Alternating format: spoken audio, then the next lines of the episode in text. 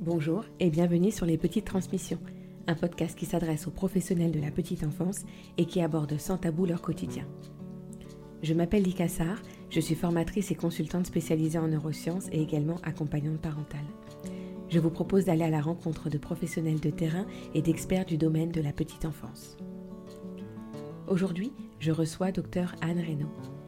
Médecin et psychiatre, elle est la fondatrice et la directrice de l'Institut de la parentalité en France. Sur ces deux lieux, à Bordeaux et à Paris, elle propose avec une équipe pluridisciplinaire des ateliers et des consultations pour les parents de jeunes enfants afin de répondre aux problématiques spécifiques liées à la parentalité et particulièrement à la construction du lien d'attachement. Titulaire du diplôme, de diplôme universitaire de psychiatrie périnatale, d'autisme et d'attachement, Dr Anne Reynaud est une des actrices incontournables de la périnatalité en France. Elle inclut également dans ses missions la sensibilisation et la formation des professionnels de santé pour une meilleure connaissance scientifique de la théorie d'attachement. Depuis mars 2021, Dr Reynaud est présidente de la Fédération des praticiens de la parentalité et elle vient de sortir également aux éditions Marabout son deuxième ouvrage, Enfants sécurisés, enfants heureux, éduqués au quotidien grâce au lien d'attachement. Dans cet épisode, nous allons revenir sur l'importance d'être au clair avec la théorie d'attachement pour accompagner la parentalité au quotidien et de ce qu'elle nous indique sur les comportements de l'enfant et notre attitude face à ces derniers. Nous échangerons autour de son dernier ouvrage que j'ai dévoré avec beaucoup de plaisir et bien sûr nous discuterons du rôle indispensable qu'ont les professionnels de la petite enfance dans le soutien à la parentalité de nos jours. Je vous souhaite une belle écoute en compagnie du docteur Anne Reynaud. Bonjour, docteur Anne Reynaud. Bonjour. Alors, je suis ravie de vous accueillir euh, aujourd'hui au micro de, des petites transmissions. Et c'est un bonheur pour moi de pouvoir euh, euh, vous, enfin, en tout cas, vous, vous interviewer sur euh, tout le travail que vous mettez en, œuvre. Aujourd'hui, vous êtes une des actrices euh, importantes de l'accompagnement à la parentalité en France. Et puis, euh, je profite de la sortie de votre dernier ouvrage pour pouvoir échanger un petit peu avec vous sur vos missions au quotidien.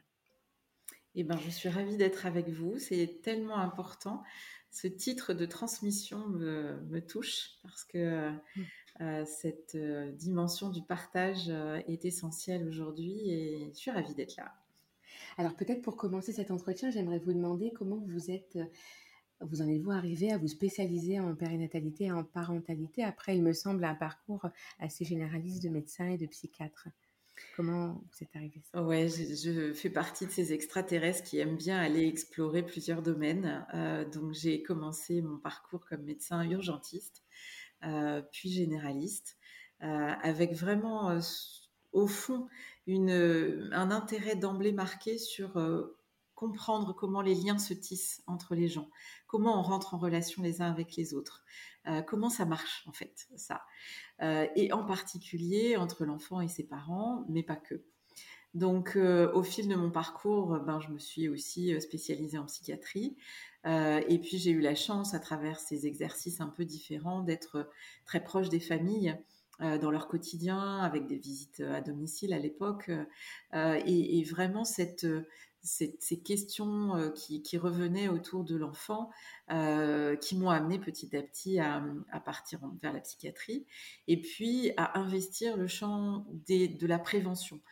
Parce que quand j'étais médecin généraliste, des fois, je voyais des choses, on me disait, oh, ben, ce petit garçon, il parle pas bien, mais c'est comme son grand-père, il est un peu feignant, il, prend du temps.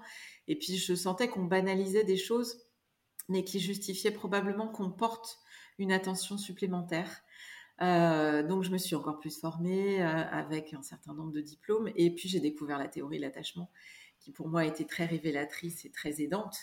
Euh, et, et j'ai pu vraiment investir ce champ de la parentalité qui est aujourd'hui euh, très important pour moi en termes de santé, de santé, de bien-être, de santé mentale, de santé publique euh, et très largement d'humain de, et d'humanité parce que nos enfants, c'est mmh. notre, euh, c'est notre présent et notre avenir. Donc, on, a à investir sur eux et sur leur bien-être.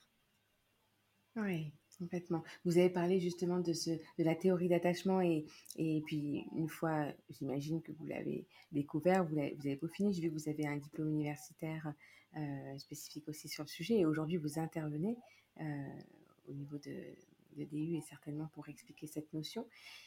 Est-ce que vous pouvez nous donner quelques billes de compréhension et à quel point c'est nécessaire de justement de bien comprendre cette théorie d'attachement pour observer de la façon spécifique dont vous proposez la parentalité notamment hmm. Alors c'est sûr que la théorie d'attachement, elle est très très large, mais elle est aussi très accessible. Et, l'idée, c'est de, comprendre qu'en fait, aujourd'hui, on a plus, de plus en plus de connaissances sur le développement de l'enfant, euh, sur ses besoins et sur ses besoins fondamentaux. Et euh, grâce à la théorie de l'attachement, on peut encore plus percevoir un des besoins fondamentaux, qui est le besoin de sécurité émotionnelle. Euh, c'est un besoin qui nous permet d'avoir un équilibre à l'intérieur de nous et qui va euh, vraiment être un fondement du développement d'un individu. On peut recevoir beaucoup d'amour, mais si on n'a pas une perception, une sécurité émotionnelle, cet amour-là, on va pas pouvoir le mettre en œuvre, on va pas pouvoir en faire quelque chose pour se développer, euh, euh, aller plonger dans nos trésors, euh, découvrir le monde. Et grâce à la théorie de l'attachement, effectivement, qui n'explique pas tout. Hein, je ne veux pas penser que grâce à la théorie, on va expliquer tout du fonctionnement, mais en tout cas, elle vient nous dire que pour se construire, l'individu a un besoin et certains auteurs parlent même de méta-besoin. C'est-à-dire que c'est un besoin qui surpasse tous les autres besoins. C'est un besoin qui justifie qu'on porte beaucoup d'attention à cette nécessité que qu'a l'enfant de sentir qu'il y a une personne sur laquelle il peut compter, il y a une personne qui va le réconforter quand il se trouve en situation de danger ou de menace. J'aime beaucoup les Québécois. Les Québécois disent il faut que l'enfant, il ait un adulte qui soit fou de lui, un adulte qui soit en capacité de faire passer l'enfant avant ses propres besoins d'adulte. Ben, c'est un peu ça, parce que les Québécois, on travaille avec eux depuis longtemps. Ça fait longtemps qu'ils ont intégré la théorie de l'attachement euh, dans leur politique euh, de santé euh, de la petite enfance et qu'ils en voient vraiment des bénéfices importants en termes de développement de l'enfant. Donc oui, la théorie de l'attachement vient nous dire que on a besoin de sécurité, on a besoin de savoir qu'on peut compter sur quelqu'un quand on est en danger. Et quand on peut compter sur quelqu'un, eh ben on peut comprendre qu'on peut faire confiance à l'autre, on peut se faire confiance, on peut penser qu'on va pouvoir euh, explorer le monde. Dans un ouvrage que j'ai écrit qui s'appelle justement La sécurité émotionnelle, j'utilise l'image du porte-avions et de l'avion. Et on va dire que le petit avion, c'est l'enfant et le porte-avions, c'est l'adulte. Et que ben, le petit avion, il a besoin d'un porte-avions mais aussi que le porte-avions, il a besoin d'un porte-avions. Et c'est important parce que je sais que euh, votre, notre public, et ce sont des professionnels, et les parents, ils ont besoin de porte-avions. Donc euh, souvent, en tant que professionnel, on est porte-avions du porte-avions. Et c'est comme ça qu'on prend soin des enfants. Donc voilà, pour euh, essayer de résumer une théorie qui est passionnante et qui, qui est encore plus illustrée actuellement parce que actuellement, on est tous dans une insécurité générale, sanitaire. Et on voit à quel point cette insécurité vient nous désorganiser, vient nous déstabiliser.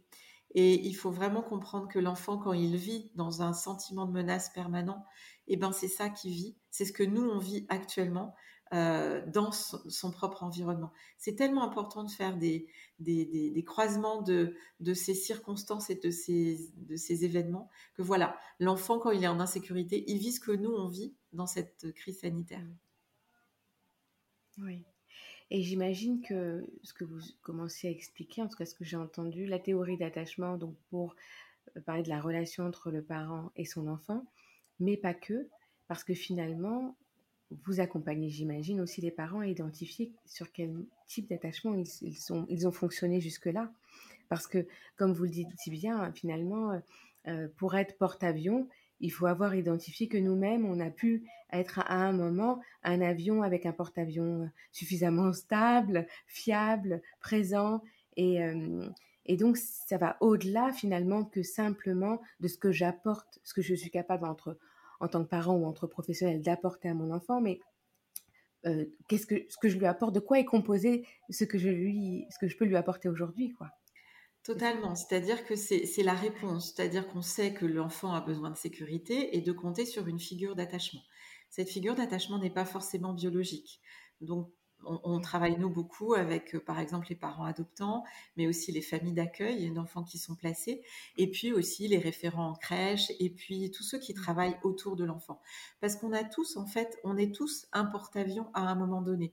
on a la chance de travailler aussi avec des élus. Les élus, ils sont le porte-avions des crèches qui sont installées dans leur commune. Voilà, on travaille avec euh, Adrien Taquet parce que ben, c'est le porte-avions de porte-avions de porte-avions. Et en fait, on a une responsabilité partagée et on a tous, c'est comme la part du colibri, on a tous son rôle en tant que figure d'attachement. Et euh, effectivement, une fois qu'on a compris les besoins de sécurité de l'enfant, on va pouvoir aller comprendre comment, en tant que figure d'attachement, je peux répondre aux besoins de sécurité de l'enfant. C'est ça la clé en fait. C'est comment je vais décoder que le pleur de l'enfant là n'est pas ou euh, l'enfant qui mord euh, euh, à l'école ou à la crèche n'est pas un enfant qui est méchant, c'est un enfant qui a peur, qui est en insécurité. Et que s'il est en insécurité et que moi j'observe, comme vous le disiez si bien dans votre question, j'observe cette insécurité, je vais y répondre en tant que figure d'attachement et je vais apaiser la situation. Donc effectivement, la théorie d'attachement nous dit, nous invite à prendre soin de celui qui prend soin. Et c'est comme ça que finalement, mmh. on va pouvoir accompagner réellement l'enfant. Donc nous, euh, ben, effectivement, ça, ça, ça, se traduit par l'accompagnement des parents, comme vous le dites, mais aussi des professionnels. La formation des professionnels est essentielle parce que beaucoup de professionnels, quand ils découvrent la théorie d'attachement, nous disent, mais avant, j'observais avec qui j'étais, avec mon cœur, avec, avec mon regard à moi. Et maintenant que je mets des lunettes attachement, je sens que je suis plus objective. J'arrive plus, plus à voir si l'enfant est en insécurité. Ou peut-être que ce parent qui vient chercher son enfant à la crèche et qui m'agresse, eh ben, au lieu de penser qu'il m'agresse, je peux traduire qu'il a peur de quelque chose et que du coup, ma, ma réponse va être différente. Donc voilà, c'est vraiment une grille de lecture qui est d'une richesse incroyable et qui pour moi a été révélatrice parce qu'extrêmement pragmatique. Euh, et, on a besoin d'outils concrets pour se dire, ok, alors, euh, et puis nous aussi, euh, il y a des moments où on devient petit avion et on a besoin de notre porte-avions. Donc, est-ce que la directrice de l'établissement dans lequel on travaille nous sécurise ou pas? Est-ce qu'on peut la solliciter ou pas? Enfin voilà, comme vous le dites, la transposition, c'est vraiment une dimension du système écosystémique euh, et, qui vient euh, interroger tous les maillons des relations en fait. Donc bien sûr le maillon de base qui est la relation parent-enfant, mais au-delà il y a la relation du couple. Ensuite il y a la relation avec le manager, il y a la relation avec l'élu, il y a la relation avec le système politique. Et donc c'est euh, passionnant. Pour moi c'est une théorie mmh. qui, qui, qui, aborde de manière très globale et très intégrative la vision sociale et sociétale en fait. C'est passionnant, je suis passionnée. Ouais, ça se sent. Super. Ok.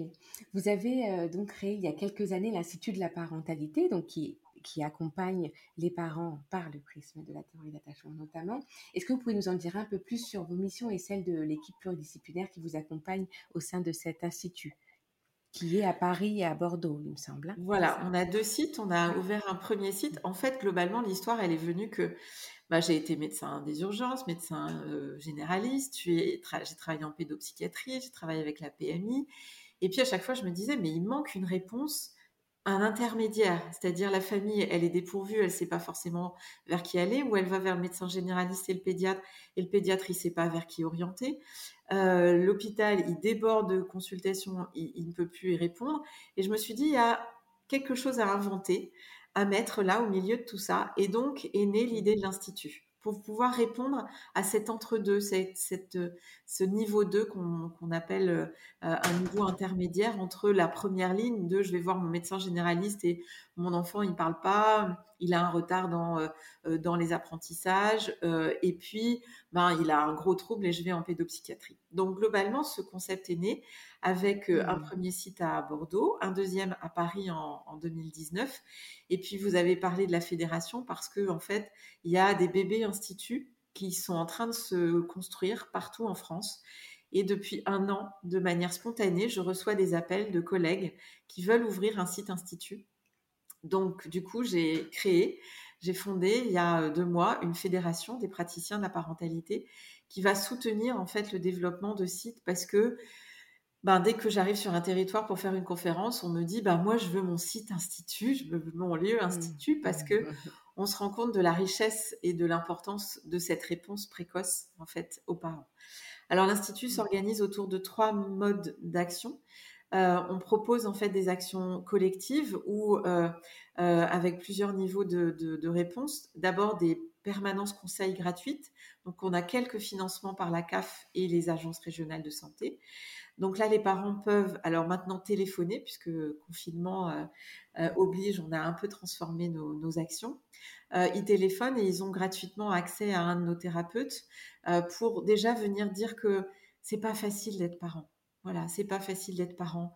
je suis perdue, je suis démunie, je me sens jugée, j'ai honte. Beaucoup ont honte en fait de, de se sentir en difficulté. Et on a vu à quel point c'était important qu'ils puissent avoir accès déjà à une écoute expert, puisqu'on est tous formés à la théorie de l'attachement, et que euh, on, donne un premier niveau de réponse. Ensuite, on a structuré des programmes d'accompagnement à la parentalité, qui sont des programmes qui vont aider le parent à comprendre c'est quoi le besoin d'attachement, comment l'enfant, le besoin de sécurité, comment l'enfant il va l'exprimer, et puis comment moi je vais pouvoir y répondre, et puis comment je vais nourrir ce lien. Donc ces programmes sont aujourd'hui l'objet d'évaluations universitaires et ont déjà fait preuve de leur efficacité sur le sentiment de compétence parentale. Donc on espère avoir des financements pour les déployer sur tous les sites. Et on a déployé des, programmes pour les parents qui se séparent, pour les, parents qui adoptent, pour les parents d'un enfant handicapé, parce que la parentalité, parfois, elle est questionnée par des événements qui viennent bousculer en fait cet engagement. Euh, ensuite, on a des consultations. Donc là, on a euh, un certain nombre de professionnels, médecins, psychologues, psychomotriciens, orthophonistes, sages-femmes, qui viennent accompagner les parents dans toutes les difficultés qu'ils vont rencontrer dès l'accès à la parentalité, dès la grossesse, qui vient déjà bousculer le corps, l'esprit, et puis des événements qui viennent nous questionner, des décès parfois, ou des choses un peu plus difficiles. Ensuite, on, a des consultations dédiées aux tout petits, euh, sur toutes les difficultés de sommeil, d'alimentation, d'ajustement, d'agitation à la crèche, de perturbations à l'école, d'opposition, les problèmes d'autorité, toutes ces petites choses qui viennent empoisonner le quotidien. Et on sait qu'on peut donner des réponses rapides et que ces réponses, ces interventions précoces, elles vont apaiser l'enfant qui pourra développer un attachement sécure et avoir une trajectoire de vie très harmonieuse. Alors que si on n'intervient pas, en fait, l'enfant, il va petit à petit développer des stratégies un peu défensives sur lesquelles il va continuer à évoluer et qui vont être source de difficultés pour lui dans sa vie. Donc, on sait que ces interventions précoces aujourd'hui, elles ont une importance euh, vraiment majeure. Et puis, on accompagne beaucoup les parents, bien sûr, sur l'épuisement, le burn-out parental, les recompositions, les conflits parentaux, les familles recomposées. Ouais, tout ce qui est un peu compliqué. Et puis notre dernière euh, intervention, c'est qu'on est organisme de formation et donc on forme à la théorie d'attachement et aux neurosciences affectives et sociales tous les professionnels qui gravitent autour de la famille. Voilà, c'est tout ça les instituts. Mmh. Et puis il va y avoir des bébés instituts. Voilà. Une grande aventure. super. Une, une, grande aventure en effet. Et il y en a, a tellement besoin de pouvoir euh, poser comme ça des porte-avions un peu partout. Mais ça, c'est tout à fait ça. Ok. Alors, ben, je voudrais vous, parler aussi de, votre dernier livre. Enfin, je voudrais que vous nous parliez de votre dernier livre. Mais euh, donc, moi, je me, suis vite procuré bah, quand euh, j'ai su qu'il allait sortir. Il fait suite euh, à votre premier ouvrage que vous avez cité, La sécurité émotionnelle. ce nouveau livre s'appelle Enfant sécure, enfant heureux je le, enfin, vous allez m'en parler. Peut-être je voudrais euh, euh, comprendre quelle a été votre intention dans la sortie de ce, nouvel ouvrage qui euh, que j'ai trouvé très pratique, en tout cas très facile à lire et en même temps très précis parce que relié à des cas pratiques qui, qui parlent à tous les parents et je pense à tous les professionnels de la petite enfance parce que ce sont des cas j'allais dire heureusement ou malheureusement, mais très répandu avec des parents qui se trouvent très perdus autour de, de, tout ça. Alors, quelle a été votre, votre, votre intention pour ce nouvel ouvrage? Alors en fait, euh, c'est vraiment la continuité de ce que je peux faire avec les parents dans le quotidien. Euh, globalement, beaucoup de parents arrivent en me disant euh, on est perdu, on n'en peut plus, on est démuni, on est épuisé, on est fatigué. Et on sent bien que c'est des problématiques du quotidien qui viennent vraiment euh, bousculer euh, l'organisation et le, vécu finalement émotionnel de la vie de famille. Donc avec mon mmh. éditeur, euh, mon éditrice au début m'a demandé d'emblée d'écrire un livre très pratique. Et j'ai refusé mmh. parce que il me semble important que les parents, et, je, le, dis beaucoup sur ce deuxième ouvrage, que les parents se fassent confiance. C'est-à-dire qu'ils ont beaucoup de ressources à l'intérieur d'eux, ils ont beaucoup d'intuition sur ce qu'il faut faire. Et aujourd'hui, ils sont dans un stress de performance, c'est-à-dire qu'il faut être un bon parent. Et si on est un bon parent, on a un enfant qui est sage à la crèche, qui est sage au fêtes de Noël, qui met pas le bazar au supermarché devant la caissière, qui s'adapte euh, à l'école. Voilà. Et on, on a aujourd'hui un stress de performance qui met une pression incroyable sur les parents et sur les professionnels. Et donc l'idée, c'était, et c'est ce que je fais et ce qu'on fait à l'Institut, c'est d'induire ce que euh, nous, avec la théorie d'attachement, on appelle une fonction réflexive. C'est-à-dire, au fond, j'ai les capacités à l'intérieur de moi, j'ai les compétences à l'intérieur de moi, et souvent, j'attends des réponses à l'extérieur. Donc, je vais chercher des outils très concrets à l'extérieur. Donc, j'ai voulu d'abord écrire la sécurité émotionnelle parce que j'ai voulu expliquer l'histoire de l'attachement, l'histoire de l'enfant. Hein. Dans, le, dans, ce mmh. premier ouvrage, je parle, euh, je prends la, parole de l'enfant et j'explique ce que lui il vit quand il est en insécurité et ce que le parent il vit aussi. Mmh. Et j'explique l'histoire de ces petits avions qui trouvent un porte-avions qui est pas toujours disponible parce qu'il est euh, euh, envahi de ses propres difficultés.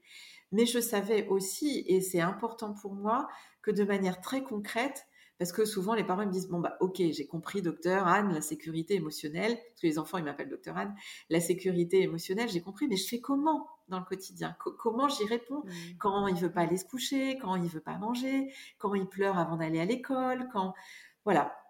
Et donc, ben, c'est la continuité, au fond. C'est de se dire, dans le quotidien, comment je fais Et il m'a semblé important de passer par des histoires concrètes. Et, et du coup, j'ai créer des personnages qui sont effectivement euh, un mix de tous les, de tous les petits patients et les parents que j'accompagne et que j'ai accompagnés dans mon parcours, euh, parce que c'est tellement du vécu.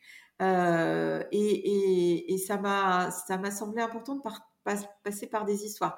D'autres d'autres journalistes ont pu me dire qu'ils avaient l'impression d'avoir lu un roman en fait, parce qu'il y a effectivement des personnages qui viennent parler de leur vie. Donc, on parle ben, de l'allaitement, du cododo, de la crèche, euh, de l'adaptation à l'école, de, la séparation. Euh, donc, euh, j'ai pris pour chaque histoire, je suis passée par le partage du ressenti des parents et de l'enfant. Et puis ensuite, effectivement, je donne des pistes de réflexion et puis je donne des outils de mise en application très concrètes euh, parce que parce que je les ai aussi euh, structurés au fil de mes consultations. Les temps précieux, par exemple, font partie vraiment euh, de, de, d'un outil que j'ai vraiment construit et dont je vois vraiment vraiment les résultats très positifs rapidement. Et je sais que ça apaise les familles. Les familles me disent on a à nouveau le plaisir d'être ensemble. Et ça, pour moi, c'est un magnifique cadeau. C'est vrai. Ouais, ouais, super j'ai effectivement trouvé que c'est. Quand je disais un, livre pratique, c'est pas non plus un livre de conseils absolument à, appliquer, mais c'est vraiment une proposition de changer de regard sur les situations dans lesquelles parfois on n'arrive pas à, trouver le bout, enfin, à, prendre du recul. Et là, c'est vraiment une proposition de changer le regard avec des lunettes. Euh, de la, qui, qui, qui, qui, font appel à la théorie d'attachement. Et, c'est, euh, c'est, merci en tout cas pour, cette, pour cet ouvrage et cette belle proposition. Merci de ce retour. Mais c'est effectivement mon intentionnalité et surtout que derrière ces lunettes d'attachement, parce que globalement, ces lunettes d'attachement, elles nous rendent plus objectifs et on est moins jugeant. Donc du coup, on est moins dans la culpabilité et, on peut remobiliser des ressources alors que souvent les parents, ils se sentent paralysés. Ils ont l'impression qu'ils n'arriveront pas à dépasser ça. Et, euh, vraiment, s'il y a un message important, c'est de se faire confiance. Mais c'est sûr que pour se faire confiance, il faut pouvoir poser un autre regard.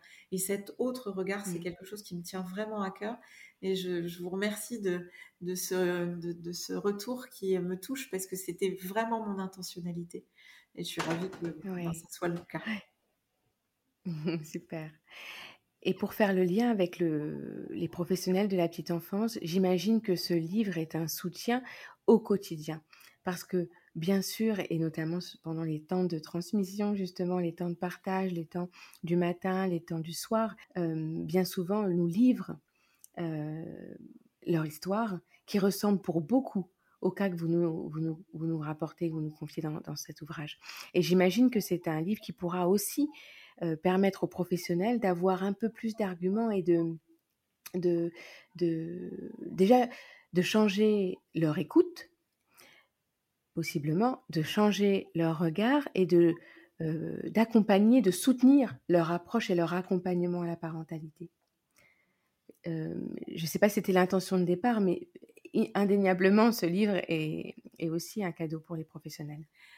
C'est l'intentionnalité aussi, c'est-à-dire qu'on est tous porte-avions. Alors bien sûr, quand on est parent, on est dans l'environnement quotidien de l'enfant avec une proximité affective qui est propre à la parentalité, à la fonction de parent. Mais en fait, on est tous des figures d'attachement, qu'elles soient principales ou du coup secondaires. Et les professionnels de la petite enfance ont un rôle majeur euh, dans euh, ce développement de l'enfant euh, et ils peuvent soutenir les porte-avions, ils peuvent soutenir les parents, mais pour les enfants qui n'ont pas la chance d'avoir des parents qui sont suffisamment disponibles, ils permettent aussi à l'enfant de faire l'expérience qu'il peut exister des porte-avions et qu'il peut s'appuyer sur ces porte-avions le temps que les porte-avions principaux arrivent à se restabiliser. Par exemple, s'il y a un épisode dépressif, ce qui arrive quand même dans 15 à 20% des cas, et c'est malheureusement peu connu et trop banalisé, mais globalement, euh, la place de la figure d'attachement secondaire est, est essentielle. Et c'est pour ça que la mmh. formation des professionnels euh, a vraiment une importance majeure et que dans ces ouvrages, je m'adresse autant euh, aux parents qu'à tous les professionnels du champ de l'accompagnement de l'enfant. Le premier, par exemple, euh, est utilisé aujourd'hui par les juges, par certains mmh. éducateurs dans la protection de l'enfance parce que ils, ils, peuvent aussi faire lire des petits bouts à certains parents qui vont pouvoir s'en saisir.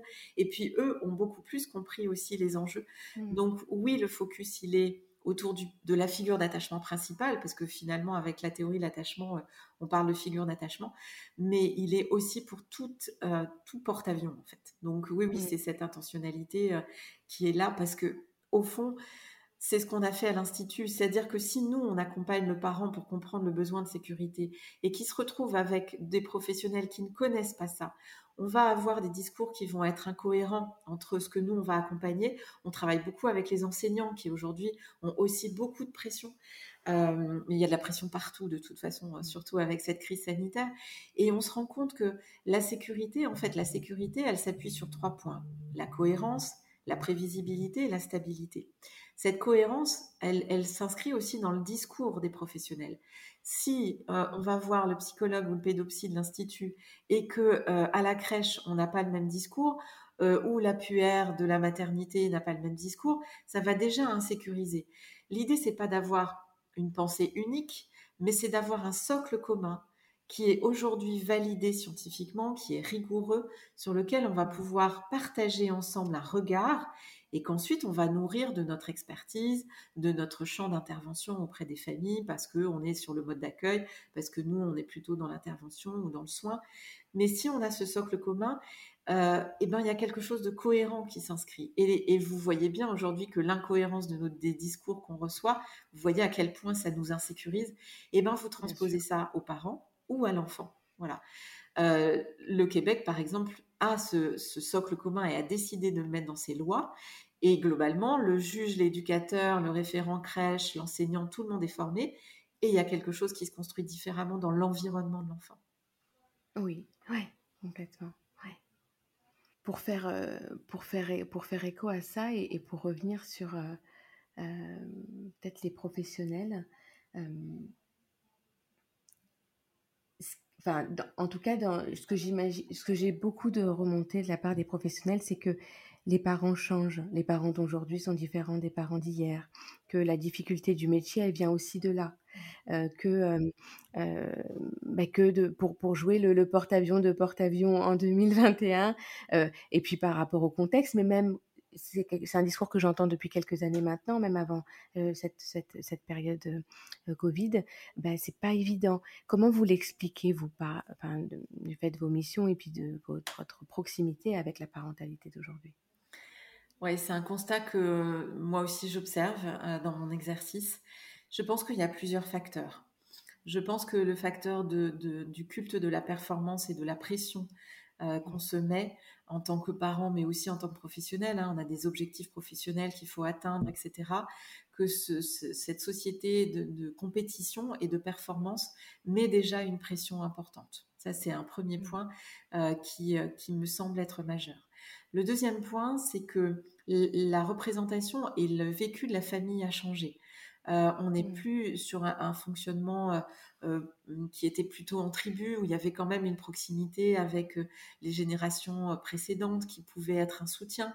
Aujourd'hui, la famille est beaucoup plus nucléaire, la famille se réorganise, la famille devient plurifamiliale d'une certaine manière. Mmh. Donc, en termes de sécurité, c'est plus la même chose. Euh, on n'a plus la famille verticale non plus avec euh, quelque chose de très descendant. On a des familles beaucoup plus horizontales. Euh, donc voilà, deuxième point. Troisième point, à mon avis, c'est que les parents ne sont plus les mêmes, mais les enfants ne sont plus les mêmes. Les mmh. enfants d'aujourd'hui ne sont plus les enfants d'hier. Il y a un excellent ouvrage de, de Jean-Paul Gaillard qui s'appelle Enfants et adolescents en mutation, qui est passionnant et qui explique comment les enfants d'hier euh, on était vraiment dans, un fonctionnement très moralisateur, euh, c'est-à-dire que l'adulte a raison, l'enfant a tort, et de toute façon, l'enfant n'a pas la parole. Aujourd'hui, on est dans quelque chose de plus vertical qui vient euh, nous dire que l'enfant, il a besoin d'éthique, il a besoin d'équité. et, ça, change aussi le rapport à l'enfant, ça change la notion d'autorité, ça change la communication avec l'enfant. Alors, est-ce que mmh. c'est au fond l'évolution d'une société avec des enfants qui sont, adaptés à une société qui va plus vite? Est-ce que la société euh, s'adapte aux enfants? Je ne sais pas. En tout cas, c'est à mon avis une dimension évolutionniste. Mais, globalement, les parents ne sont plus les mêmes, les enfants ne sont plus les mêmes, la famille n'est plus la même et la société a changé et encore plus avec cette crise sanitaire. Et, et si vous écoutez, si vous êtes sensible à la notion de sécurité, vous verrez, il n'y a pas un discours qui ne parle pas de sécurité sécurité sanitaire, sécurité matérielle, sécurité. Et on voit à quel point on comprend comment c'est un méta-besoin et comment on doit être encore plus soucieux de cette notion de sécurité, même sur un, petit plan. Est-ce que dans ma famille, je peux stabiliser et apporter cette sécurité? Et puis ensuite, je pourrais la transposer plus largement. Oui. Donc je pense que voilà, c'est plurifactoriel, mais cette pression que se mettent les parents et les professionnels est très délétère en fait. Euh, et, aujourd'hui, c'est même, je trouve même un peu compliqué parce que plus ils ont d'informations, plus ils se sentent euh, euh, en nécessité d'être des bons parents en fait. Je mmh, qu'on leur met mmh. encore plus de pression. Oui, l'information a cette, oui, à ce, à ce versant, en tout cas cette ce double tranchant, je dirais, c'est de mettre, de poser aussi un jugement de façon indirecte. Et comme ils les reçoivent parfois comme une injonction, et c'est ce qui, c'est ce qui les affaiblisse finalement au quotidien, et parce qu'ils ne sont plus capables de, de savoir sachant, autant sachant, si le savoir vient d'une façon si forte comme ça de l'extérieur. C'est ça, c'est ça. Et, et nous aujourd'hui, on voit des parents encore plus démunis qu'avant parce que justement, et c'est important que vous puissiez bien préciser, comme tout à l'heure, que mon ouvrage, c'est pas un ouvrage, une, des recettes en fait, parce qu'il y en a beaucoup qui ont cherché euh, ces recettes, qui les ont mises en application et ça ne marche pas, ou ça marche un moment mais ça s'épuise. Et c'est pour ça que j'étais dans ce souhait d'être dans cette fonction réflexive et surtout que le parent, il trouve ses ressources à l'intérieur de lui, qui sont à l'intérieur de lui. Il peut entendre des conseils, il peut les mettre dans une banque de données, mais il faut surtout pas qu'il fasse du copier-coller euh, en pensant que ça va être la solution, parce que son enfant est unique, la relation qu'il a avec son enfant est unique, il n'est pas le même porte-avions, même s'il a plusieurs petits avions, et c'est important que on, ait cette notion euh, vraiment très, euh, très qu'on soit soucieux de ça, parce qu'aujourd'hui, ça met à mal encore plus les parents, et je pense qu'on a une responsabilité là-dedans. Pleinement, oui. Merci beaucoup, docteur euh, Reynaud. Ce que je propose, c'est de finir sur, ces mots qui sont tellement vrais et qui résonnent euh, justement. Peut-être une petite dernière question que j'ai l'habitude de poser à mes invités. Est-ce que vous auriez un thème à nous suggérer ou, et ou euh, un invité, une invitée qui pourrait venir un jour au micro de, des petites transmissions? Alors, je pense à Gaël Gernalek euh, Lévy ou Lévy Gernalek, je ne sais jamais, euh, c'est ça hein, son nom? Enfin, Gaël, moi je l'appelle Gaël, euh, qui a fondé Papoto. Alors, moi je fais partie du comité scientifique de Papoto, en fait. Mhm. et les films Papoto font partie de nos programmes d'habilité parentale. et, voilà, il y a une grande proximité, une grande continuité entre le travail que je peux faire et, et tout l'engagement porté par Gaël. Donc, je pense que ça pourrait être une belle rencontre aussi pour vous. Super, écoutez, je connais très bien Gaëlle puisque je suis formatrice Papoto euh, à ses côtés et je, me ferai un plaisir, effectivement, c'est une excellente idée de, de l'inviter pour qu'elle nous partage un petit peu ses, missions au quotidien. Avec grand plaisir. Merci en tout cas de ce moment et ce bon moment partagé. Merci beaucoup. Merci beaucoup. Merci à vous et au plaisir. Au plaisir. À bientôt. Au revoir. J'espère que cet épisode vous a plu. Retrouvez le docteur Anne Reynaud sur les différents liens que je vous mets dans les commentaires. Je vous partage également sa bibliographie si vous souhaitez aller plus loin sur les différents sujets abordés au cours de cet épisode. Pour suivre l'actualité du podcast et du réseau de crèches et écoles Les Petites Canailles, vous pouvez nous retrouver sur Instagram et également sur Facebook. Si vous avez aimé cet épisode et pour aider à sa visibilité, n'hésitez pas à le partager et mettre 5 étoiles au podcast sur la plateforme d'écoute préférée. Je vous souhaite de prendre soin de vous et vous dis à bientôt pour de nouvelles petites transmissions.